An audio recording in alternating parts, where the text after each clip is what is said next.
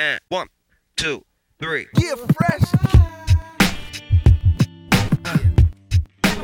Yeah,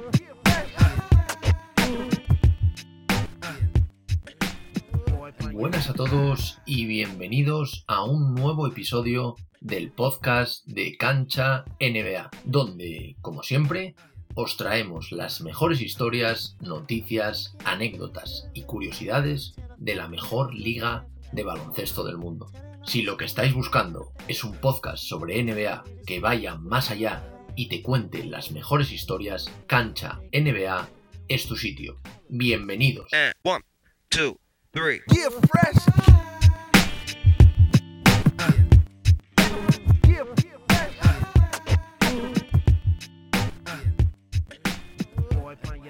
Como ya habréis visto en el título de este nuevo episodio de nuestro podcast, número 16 ya de nuestro proyecto, vamos a dedicarlo íntegramente a la figura de uno de los rookies que más nos está gustando y sorprendiendo a partes iguales. Es el caso de Tyrese Halliburton, el joven base que, recordemos, fue seleccionado en el puesto número 12 del pasado draft por los Sacramento Kings, es ya uno de los rookies más destacados y uno de los principales candidatos a rookie del año de la NBA. Pero muchos os estaréis preguntando quién es realmente Tyrese Halliburton, de dónde viene, podría llegar a ser una estrella de la NBA y si es tan bueno, ¿por qué no fue seleccionado en el top 10 del pasado draft? Y bueno, suponemos que también muchas preguntas más. Es por esto que en el episodio de hoy hemos decidido contaros quién es realmente Tyrese y el prometedor futuro que se abre ante sus ojos en la liga. En fin, tenemos mucho que contar sobre el rookie, así que, como siempre, y sin más dilación, vamos con el episodio de hoy.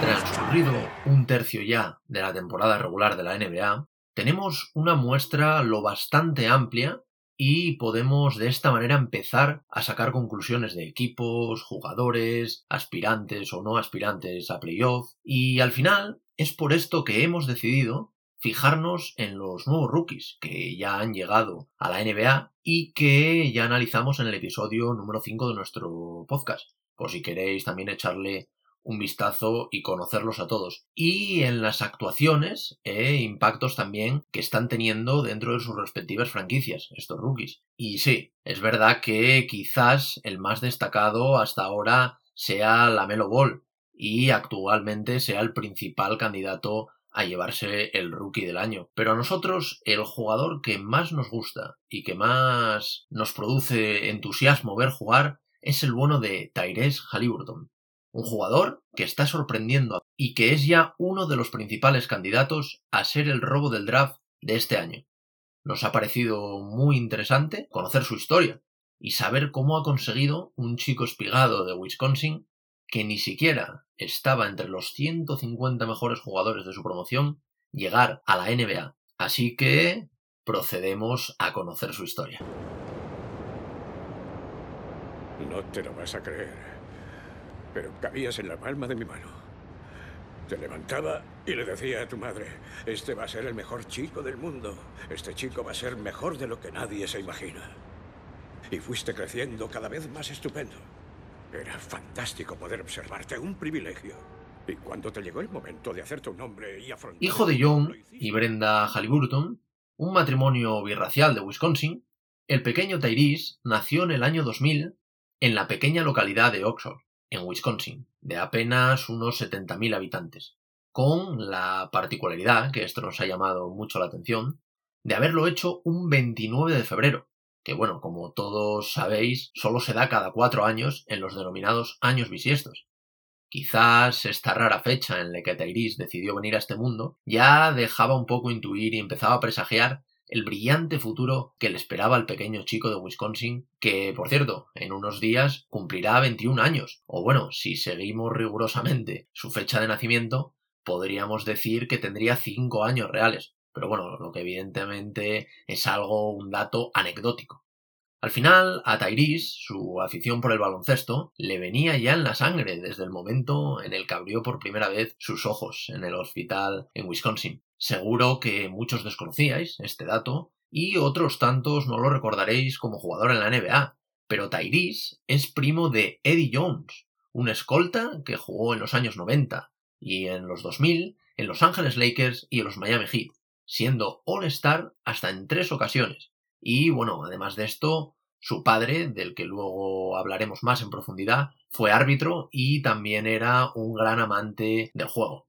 Tyrese desarrolló una gran afición por el baloncesto desde pequeño en su Oxford natal, pero sí que es verdad que no fue hasta su época de la educación secundaria, cuando, por cierto, decidió asistir al Oxford North High School para cursar sus estudios de secundaria, cuando realmente empezó a dedicarse al tema del baloncesto.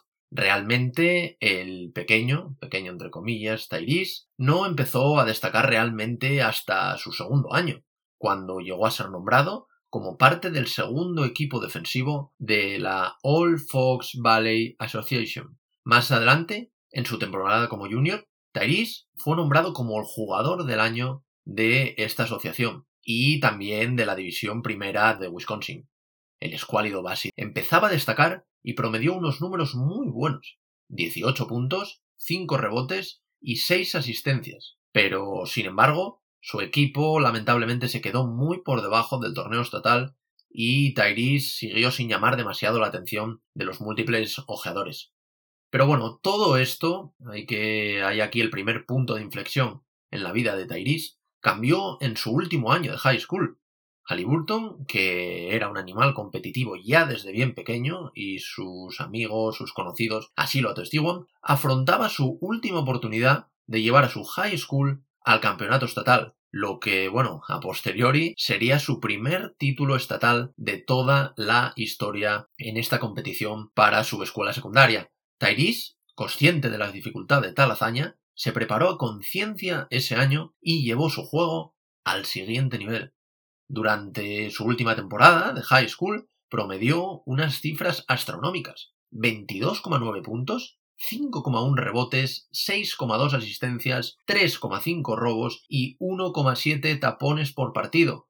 Tyrese consiguió llevar, como decimos, a su escuela a alcanzar un récord nunca antes visto de 26 victorias y tan solo una derrota en toda la temporada, por primera vez, como decimos, en toda la historia de su escuela. En toda esta temporada, como decimos, destacaron varias actuaciones suyas, llegando, por ejemplo, a anotarle 42 puntos a dos equipos y 31 puntos en la victoria en la final del campeonato estatal de la División Primera de la Asociación Atlética Interescolar de Wisconsin, derrotando, por cierto, a, Brookfield East High School y consiguiendo así el primer título estatal en toda la historia de su escuela. Al final, el bono de Tyrese había conseguido lo que había fantaseado nada más llegar a la escuela, y era salir campeón del estado. Una anécdota que nos parece interesante comentar, que la hemos leído, para hablar un poco de cómo es este Tyrese más humano, cómo es su calidad humana,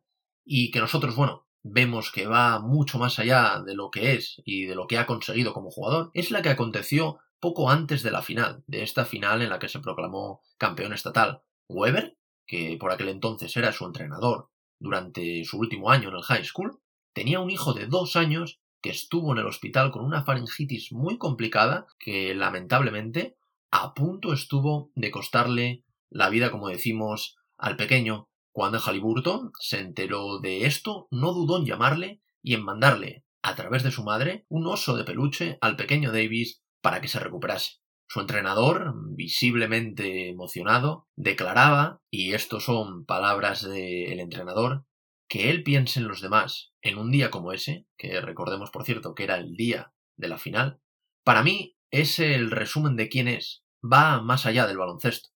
Al final lo que decimos, vemos como ya desde muy joven la figura de Tyrese empezaba a trascender al baloncesto. Además, Weber también declaró que Halliburton empezó a destacar por su inteligencia dentro de la pista a mediados ya de la primera temporada, ya que Halliburton se dio cuenta que podía sobresalir mucho más como un facilitador de juego y no como un mero anotador. También es por esto que, bueno, como veremos más adelante, no muchos reclutadores se fijaron en él, ya que sus promedios, como decimos, anotadores, no sobresalían demasiado por encima del resto. Pero lo que no vieron es que Tyrese se estaba convirtiendo en uno de los mejores asistentes de toda su camada.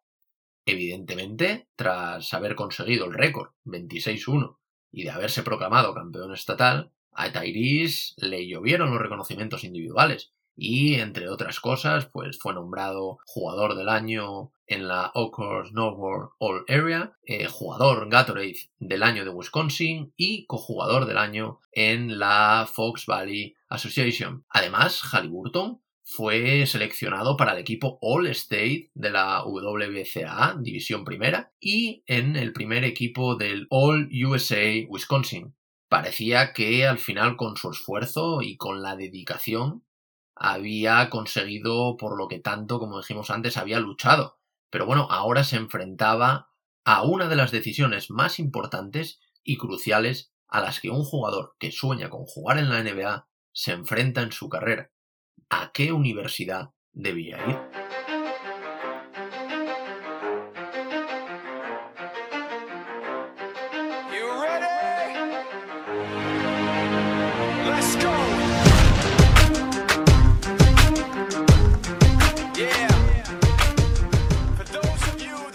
Pesar de este último año, Tyrese fue considerado como un recluta de tres estrellas.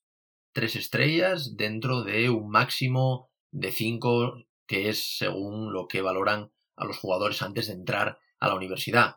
Esto al final le definía como un buen jugador, pero lejos del nivel de estrella que seguramente había merecido por sus logros deportivos.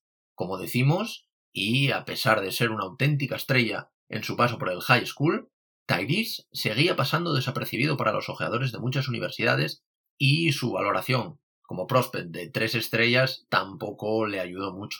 Finalmente, el bono de Tyrese recibió ofertas de algunas universidades, entre las que demostraron un especial interés cuatro de ellas, la Universidad de Nebraska, la de Minnesota, la de Cincinnati y la de Iowa, que al final, a posteriori, sería donde iría el bono de Halliburton, ya que, bueno, eh, Iowa es un estado que es colindante a Wisconsin y además la oferta formativa y la deportiva dentro de la universidad convencieron a Tyrese. Aquí hay que destacar en este momento crucial de su vida, es importante, nosotros creemos, y mandatorio mencionar a la figura de su padre, que antes dijimos que íbamos a hablar de él, el caso de, de John Halliburton, que al final siempre le apoyó en su carrera y siempre le animó a hacer todo lo que estuviese en sus manos y nunca conformarse con nada. De hecho, antes de irse a la universidad, John tuvo unas palabras con su hijo que, a posteriori, el propio Tyrese reconocería que le ayudaron mucho para afrontar su nueva aventura. John le dijo a su hijo no te vas a sentar a mirar a la gente jugar. Vas a salir a jugar. Vas a tener minutos. Vas a encontrar una forma de entrar en la rotación de los titulares. Y si tienes que salir del banquillo, quiero ver que eres el primero en salir del banquillo. Al final, esta frase, estas palabras marcaron un antes y un después en la carrera de Tyrese, que llegó a la universidad dispuesto a comerse el mundo. Y como más adelante veremos, la verdad que no le fue nada mal. Como comentaría, como decimos posteriormente, Tyrese, su padre siempre le ha apoyado y le ha ayudado en los momentos más complicados. Y sin duda, al final, el tener que irse de casa y empezar en un nuevo equipo era uno de estos momentos que requerían la acción de su padre. Al final aquí vemos cómo John fue de gran ayuda y es una figura vital en la vida de Tyrese que siempre le ha ayudado y aún hoy en día sigue haciéndolo. Yo te querré en cualquier situación. Pase lo que pase. Eres mi hijo llevas mi sangre. Tú eres lo mejor de mi vida. Pero hasta que no empieces a creer en ti mismo, no tendrás tu vida propia. Halliburton, como decimos, llegó a la Universidad de Iowa para jugar en los Ciclones, que es como se llama el equipo de allí, los Cyclones. Y durante su primera temporada promedió 6,8 puntos, 3,6 asistencias y 1,5 robos por partido en 35 encuentros disputados. Como fechas destacadas, hay que decir que bueno, debutó en noviembre de 2018 ante Alabama State con una bastante buena actuación de 12 puntos, 4 rebotes y 5 asistencias. Y aquí empezó a llamar la atención de los analistas, ya que, como veremos a continuación, para muchos de ellos era casi un completo desconocido. Como decimos, para hablar de esto vamos a reflejar una anécdota curiosa que hemos leído y que al final muestra perfectamente esto que hemos contado y es la que cuenta Fran Fraschilla, analista de la SPN, que aseguró que no conocía a Halliburton en el segundo partido de la temporada con los Cyclones. De hecho, eh, pensaba que Iowa iba a tener muchos problemas en los próximos encuentros, ya que Lindell Wigginton, que por aquel entonces era el base titular del equipo, se encontraba lesionado. Pero bueno, al parecer el entrenador no pensaba lo mismo, ya que había visto a Tyrese entrenar y sabía de lo que era capaz, y por eso confió en él para ocupar el puesto de base titular en ausencia, como decimos, de Wigginton. Al verlo, el analista pensó que tendría muchos problemas ese partido, que era contra la Universidad de Missouri, pero bueno, al final le sobraron unos pocos minutos de juego para ver en él un talentosísimo jugador con muchísimo futuro. De hecho, no dudo en compararle desde el primer momento con Monte Morris, que bueno, es el actual base suplente de los Denver Nuggets. Al final, a Fran le sorprendió muchísimo su aportación en tantas facetas del juego, también su inteligencia en defensa y también, sobre todo, su capacidad para esconder el balón y tener muy pocas pérdidas. De hecho, en este partido que mencionamos, en el que le vio, tuvo cero pérdidas. Pero bueno, al final el paso de Halliburton por la universidad no había hecho nada más que comenzar. Durante el resto de su primera temporada, aparte de afianzarse como titular, obtuvo un career high de 16 puntos contra Omaha. Pero bueno, sin duda su mayor hazaña fueron las 17, sí, sí, 17 asistencias que repartió con tan solo una pérdida de balón. Y se convertía así en el mayor asistente en un solo partido en toda la historia de la universidad, superando las 16 que había conseguido un tal Eric Heft en 1974. Casi nada. Además, Tyrese consiguió mantenerse, como dijimos, en la alineación titular, a pesar de que Wigginton, que bueno, había sido uno de los mejores jugadores de la temporada anterior y además era un jugador de segundo año, había regresado completamente recuperado de su lesión. Prom, que era su entrenador durante su etapa en Iowa, dijo que no podía mantener a Tyrese fuera de la cancha mucho tiempo, ya que le encantaba la manera en la que movía la pelota y cómo cambiaba completamente la ofensiva de su equipo con él en la cancha. Al final lo defendió como uno de los mejores facilitadores de juego para sus compañeros que había visto a nivel universitario. O sea que, ojo cómo se afianzó el bono de Tyrese esta primera temporada. Prom es verdad que reconoció más adelante que se enamoró desde el primer momento de la manera de jugar y de entender el juego de Halliburton, desde, como decimos, prácticamente el primer día del campus de verano. Pero sí que es verdad que reconoció que en un principio no pensaba que fuera a tener tanta importancia desde su primer año. Pero al final su dedicación y sus actuaciones dentro de la cancha hablaban por sí solas. No obstante, sí que es verdad que también afirmó que le preocupaba su físico, ya que era un base de 1,96 y apenas 78 kilos, lo que hacía de él un jugador con un físico más bien endeble, más bien frágil. Pero bueno, mm, a posteriori vemos que finalmente no tuvo una mayor relevancia en su juego, ya que al final, como decimos, terminó jugando mucho más de lo esperado para un jugador de primer año. Al final, para hacerse una idea del impacto de un jugador como Tyrese en su equipo y en el baloncesto universitario, hay un dato que hemos leído y que, bueno, queríamos traeroslo para que veáis eh, qué, qué supuso Tyrese en la universidad. Y es que Tyrese es el único jugador compartiendo este honor con, ojo, Sion Williamson en acumular al menos 50 robos y 30 tapones durante una temporada universitaria. La NBA y sus franquicias se empezaban por fin a dar cuenta de que Tyrese era mucho más que un espigado base de 1.96 que pasaba bien la pelota. Halliburton se había convertido en un excelente jugador tanto ofensiva como defensivamente. Era un base multiuso, con un gran tiro de larga distancia y una buena capacidad finalizadora cerca del aro. Y además se estaba convirtiendo también en un sólido defensa que aprovechaba su altura, 1,96, bastante altura para ser base, para sacar ventaja en sus emparejamientos. Todo esto, sumado a su visión de juego, a la capacidad que tenía para hacer que sus compañeros jugasen y tuviesen buenas actuaciones, y a los buenos pases que conectaba todos los partidos, hacían de Halliburton uno de los mejores jugadores de su camada.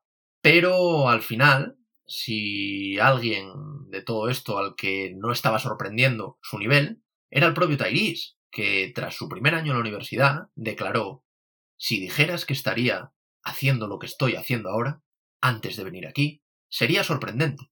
Pero probablemente, después del verano, esto no es demasiado sorprendente, porque siento que dediqué mucho tiempo y cuanto más trabajo pongas, mayor recompensa obtendrás. Entonces, para mí, no es demasiado sorprendente. Como vemos, Tyrese desde un principio confiaba mucho en él. Es verdad que trabajó como nadie y se pasó el verano entero mejorando algunas habilidades, pero al final es lo que decía, si trabajas lo normal es que obtengas buenos resultados, y es por esto que Tyrese, que sabía bien lo que le había costado durante un largo verano de entrenamientos, no estaba demasiado sorprendido con la mejora en su rendimiento. Otro dato que hemos leído y es bastante interesante y da fe un poco de cómo ha evolucionado Tyrese Halliburton a lo largo de los años y sobre todo en su época universitaria, el base era considerado, ojo, como el jugador número 172 dentro de su camada según un ranking del draft de Estados Unidos. Su segundo año en la universidad al final le ha permitido dar ese salto de calidad que le ha llevado a ser seleccionado en primera ronda. Además de todo esto, su actuación en el verano de 2019 con la selección de Estados Unidos en el Mundial Sub-19 en Grecia, que lo ganaría con su selección, también tuvo bastante que ver en su ascenso en la lista de prospect y que varias franquicias considerasen su incorporación. Halliburton promedió 7,9 puntos y 6,9 asistencias, pero teniendo alguna actuación muy destacada, como por ejemplo los 21 puntos que le anotó a Lituania en fase de grupos. Lo que más sorprendió al final a todos, aparte bueno de que era un gran jugador y se le veía a la hora de manejar el balón y de pasar el balón, eh, lo que más llamó al final a todo el mundo fue su brillante selección de tiro y sus porcentajes, ya que promedió un increíble 69% en tiros de campo durante el Mundial. Como al final no podía ser de otra manera, fue incluido en el First Team del torneo, siendo también el máximo asistente de todo el torneo. Al final, como decimos, este verano fue clave para Tyrese, ya que fue campeón del mundo sub-19 con su selección y además se machacó físicamente en el gimnasio y en la cancha, en las pistas, para mejorar su nivel.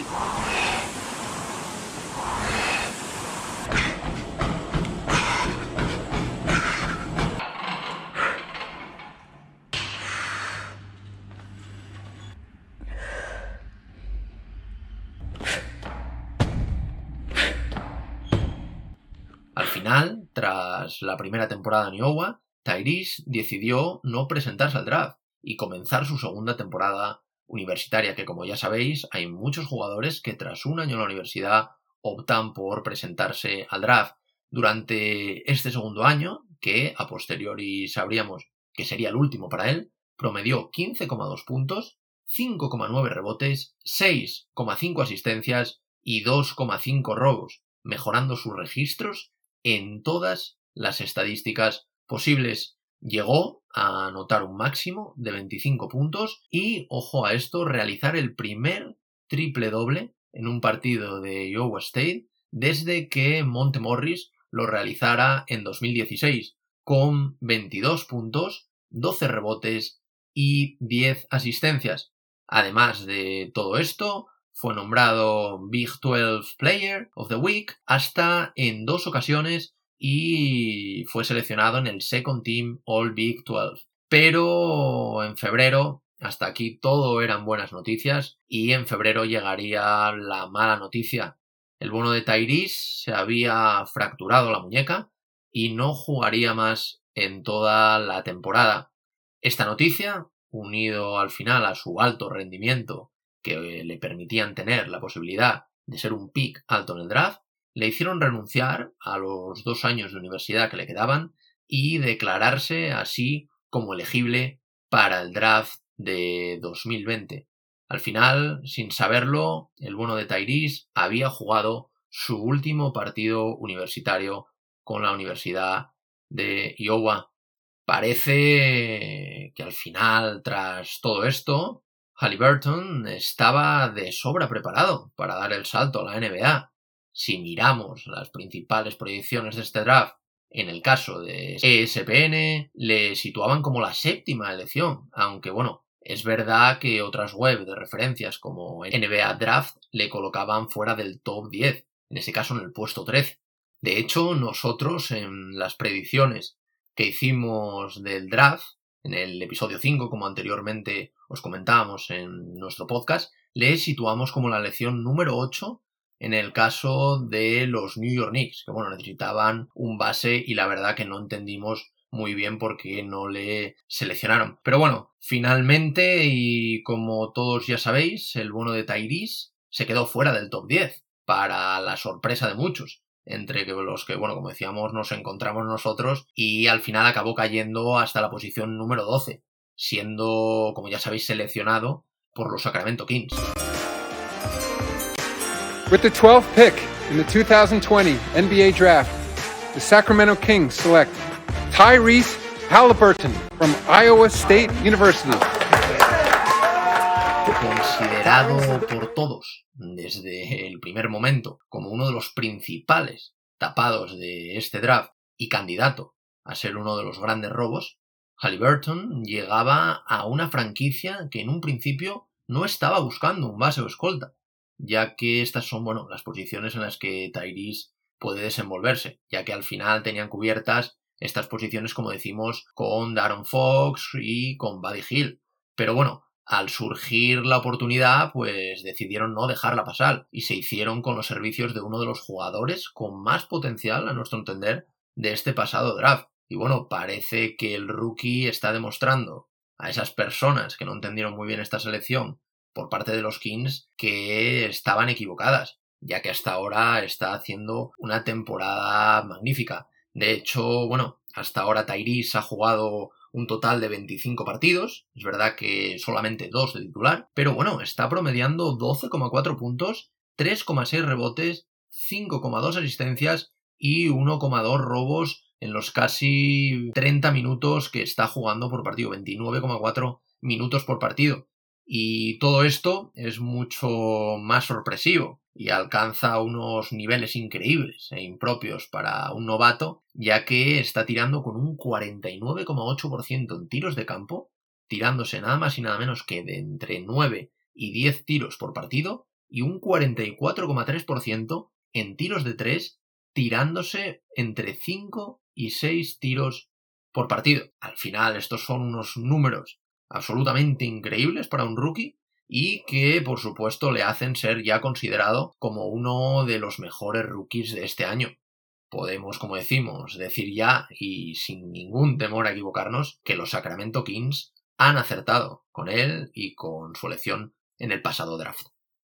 El jugador ha ido poco a poco ganando peso en el equipo y su entrenador, Luke Walton, ha demostrado que confía plenamente en él. De hecho, le suele mantener sobre la cancha en los finales apretados y está teniendo muchos minutos en los últimos cuartos. De hecho, así lo demuestra el bueno de Luke Walton deshaciéndose en elogios hacia él. Después de un partido en el que los Kings consiguieron la victoria, en el que Tyrese estuvo especialmente acertado, el bueno de Luke Walton dijo Tyrese sigue impresionando consiguió conectar algunos tiros importantes, realizó grandes jugadas para el equipo.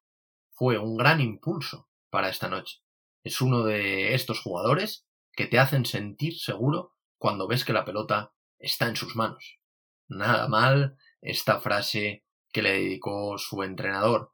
Algunos datos, también que hemos visto sorprendentes, le comparan ya nada más y nada menos que con Peja Stojakovic, ya que desde que en 1999 lo hiciera el jugador serbio, nadie había metido más de 20 puntos con más de 5 triples anotados, siendo rookie y saliendo desde el banquillo en la franquicia, lo que evidentemente es francamente increíble. Ahora, y bueno, después de repasar un poco su historia y su trayectoria hasta hoy en día, y además del plano baloncestístico, también nos gustaría ahondar un poco en el Tairis más humano y más preocupado por los temas sociales y raciales.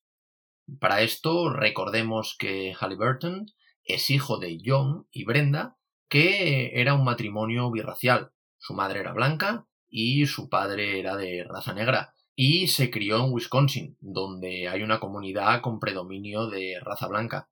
Esto hizo que el pequeño Tyrese siempre tuviera un especial interés por la historia negra y por temas de justicia social y ya como decimos desde muy pequeño les preguntaba constantemente a sus padres por ello.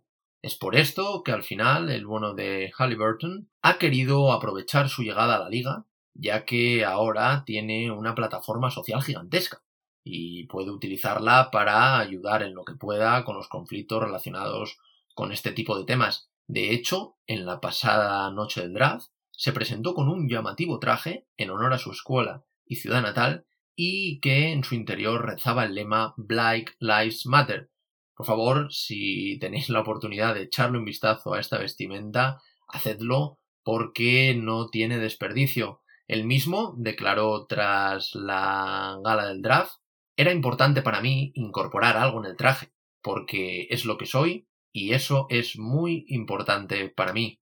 Además de todo esto, Tairis, desde el primer momento, declaró sentirse encantado de caer en Sacramento, ya que aprecia que la organización tenga una larga historia de participación con la comunidad afroamericana. Además, dijo que le encantaba poder estar en una liga con un altavoz tan grande, como dijimos anteriormente. De hecho, Tyrese declaró entonces no solo juego en una de las mejores ligas del mundo, sino que, más que nada, juego en la mejor organización cuando se trata de hablar sobre la justicia social y cosas así. Me encanta que me permitan hacer eso y nunca fue una conversación en la que nunca les pedí permiso o se me permitió hablar sobre esto. Simplemente me permiten decir lo que pienso y ser yo mismo. Bueno, como hemos podido ver, además de un excelente jugador que está rompiéndola en su primer año en la NBA, el bueno de Tyrese es una persona comprometida con los problemas sociales y que no duda en decir lo que piensa y aprovechar la plataforma mediática que le proporciona la NBA para seguir luchando para evitar las desigualdades sociales y raciales en la sociedad. Sorprende a su corta edad a muchos de sus compañeros, como por ejemplo el caso de Barnes, que alaban tanto su profesionalismo dentro de la cancha como sus acciones fuera de ella. De hecho, el bueno Barnes mm, declaró, Ty tiene ese factor, tiene eso, es impresionante a su edad, el aplomo con el que juega y cómo mejora a sus compañeros de equipo. Va a ser especial en esta liga durante mucho tiempo dentro y fuera de la cancha. Al final, bueno, una figura tremenda en todos los aspectos la que ha ganado la NBA con Tyrese Halliburton. Mucho futuro, mm, mucho trabajo y mucha calidad puestos al servicio del baloncesto seguiremos siguiendo todos sus pasos en la NBA y, por supuesto, su primera temporada en la liga, ya que, bueno, es cierto que a priori es complicado que sea el rookie del año y que sus Kings puedan entrar quizás en playoff también se antoja bastante complicado, sobre todo en un oeste que está a un nivel tremendo. Pero bueno, no obstante, estamos seguros de que Tyrese seguirá dando mucho que hablar y seguirá haciéndonos disfrutar con cada uno de los minutos que esté sobre una cancha de baloncesto.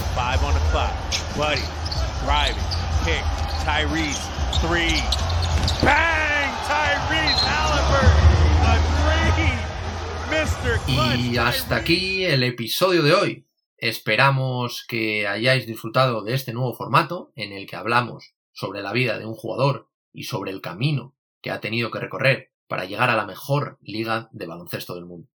Hemos analizado al Halliburton jugador y a la persona que se esconde detrás de este gran talento. Esperamos que os haya servido para conocerle un poquito mejor. Si queréis saber cualquier cosa más sobre él o queréis que investiguemos alguna otra cosa, podéis dejarnos comentarios en nuestro podcast o también en nuestro canal de YouTube. Además de esto, también queríamos aprovechar el episodio de hoy para comentaros que desde hace algunos meses estamos escribiendo semanalmente un artículo en la página de nuestros amigos de Tiempo de Básquet. Os dejaremos en la descripción del episodio sus redes sociales, su Twitter y también su web donde podéis leer nuestros artículos. Como decimos, no os lo habíamos comentado todavía y ya llevamos unos meses subiendo, creo que ya tenemos unos 13 14 artículos y ahí podéis echar un vistazo también a análisis que hacemos sobre la NBA. Y por hoy nada más, como siempre. Y por último, queremos agradeceros a todos los que dedicáis un ratito de vuestro tiempo cada semana a pasaros por aquí a escucharnos. Para nosotros es increíble ver el apoyo que nos estáis dando en todas las plataformas en las que subimos nuestro podcast.